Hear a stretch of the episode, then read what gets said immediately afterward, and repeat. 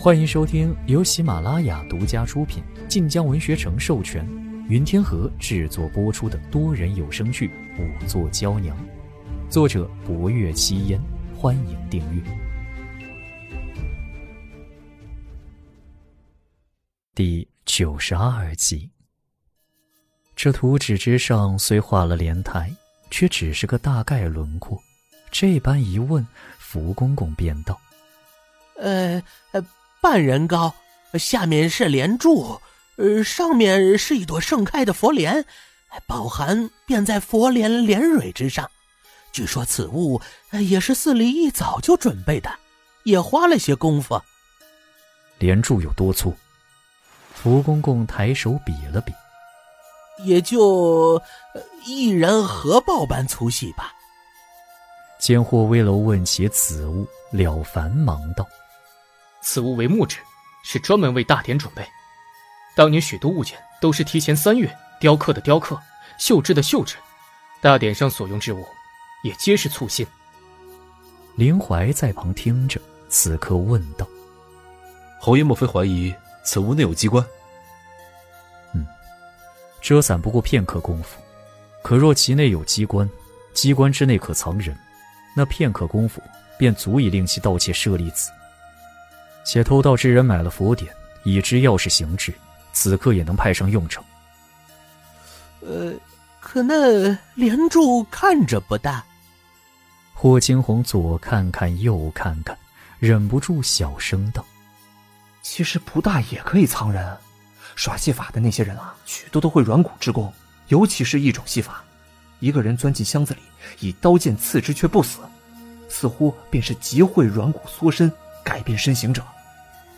霍威楼转眸望着霍青红，霍青红还当自己说错了话，一把捂住嘴巴，往后退了两步。然而霍威楼却道：“你的不学无术，总算有了半分用处。”霍青红一样，随之面露欢喜来。霍威楼便问了凡。当初大典一应物品是寺内准备，的确如此。不过和素佛一样，管事僧负责此事，底下将工还是颇多外来之人。那你可记得此莲台是如何制备的？了凡无奈摇头。这个小僧便不知了。霍威楼看向了觉，了觉也摇头。当时寺内一早开始准备这些，礼部来人之后要查验。冯大人也在旁监管，那些匠工大多是洛州本地的木工。当时负责此事的管事僧，啊，似乎是了慧师兄。了慧便是当日带路往万佛崖去的僧人。火威楼令人将其召来，刚问起莲台，了慧便道：“莲台乃城中木工所制，上为佛莲，内里中空，外有朱漆。”后来礼部来人验看无错之后，便一起收入了库房之内，由专人看管。看管者是谁？当时住入库房的地方，皆是洛州州府衙门的衙差和洛州驻军一起看管。此处具体看管的是哪些人，小僧记不得了。了慧前日还是泰然模样，如今见到霍威楼，已颇有两分紧张畏怕。静明和了清如今已经被看管起来，他作为静明徒弟，自然也颇为自危。后来那莲台如何处置了？先是置于库房之内，后来被搬去了佛殿之中供奉佛宝。前两年寺内换了一批朽坏的器具，那莲台便被置换掉了。霍威楼沉吟片刻，令了慧退下。看来后来倒是寻常。只是，如果此物之中要藏人，看守必定不可能不发觉。当时负责看守的，到底是冯伦之人，还是月明泉之人，暂不可知。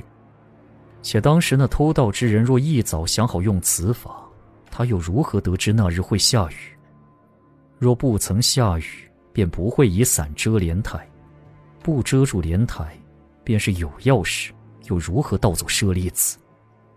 下雨是个未知之数。除非他们还做了别的准备，即便不下雨，也会生出别的乱子。到时候趁乱，总能找到机会动手。霍威楼看向陆柯。这两日静明和了清如何？可有再说什么？不曾。师徒二人念了一天一夜的经文，倒真的像是在悔过。了凡和了觉站在一旁，听到此言，仍然有些不忿。霍威楼眼底明暗不定的，片刻后忽然问了凡：“你师傅是哪般性子的人？他当是至下可言。”了凡闻言，只觉霍威楼是想到了当年净空，并未第一时间在人间揭破了清，立刻道：“师傅虽是慈悲为怀，却并非一心慈悲、毫无原则之人。他对我们师兄几人在课业之上极严苛，可课业之外却待我们十分亲善，对寺中一众管事僧和寻常僧众亦极有耐心，从没有主持的架子。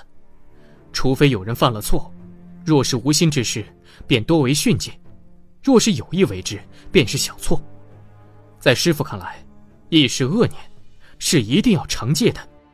当初师傅并未立刻揭破了清师兄，虽是存了人念，却是因为那时事情严重，他不敢轻慢大意。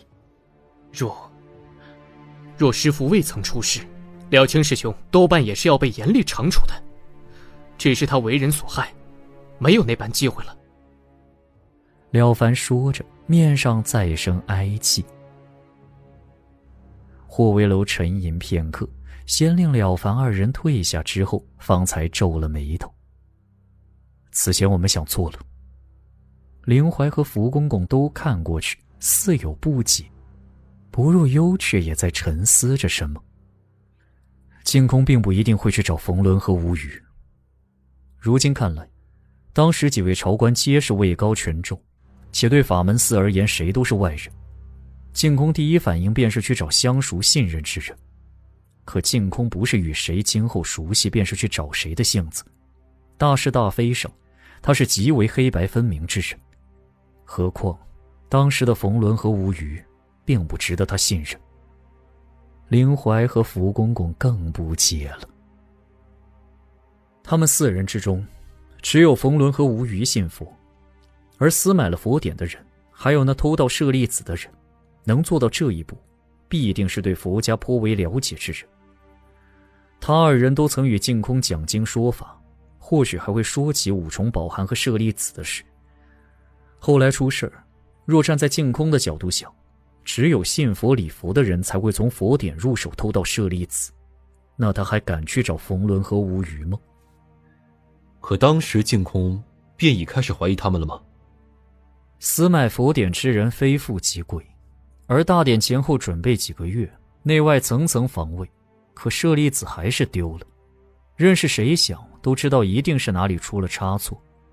可几位主官却都毫无所觉。何况那时候他们已经追查了几日，净空或许有自己的怀疑，则看似最无关联之人去问，也极有可能。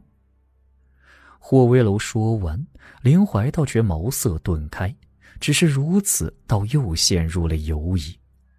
那这般说来，他们几人依旧嫌疑相当。是在侯爷问他三人之时，倒是没瞧出什么破绽，只是王大人言辞之间颇为回护吴大人，而他说岳将军时，倒有些针对之意。他二人交好，岳将军这些年在军中，自然与他们无甚关联。那日吴大人邀岳将军去看佛塔，岳将军也是直言拒绝。本集结束了，喜欢就订阅分享吧，我们下集见。感谢您的收听，去运用商店下载 Patreon 运用城市，在首页搜索海量有声书，或点击下方链接听更多小说等内容。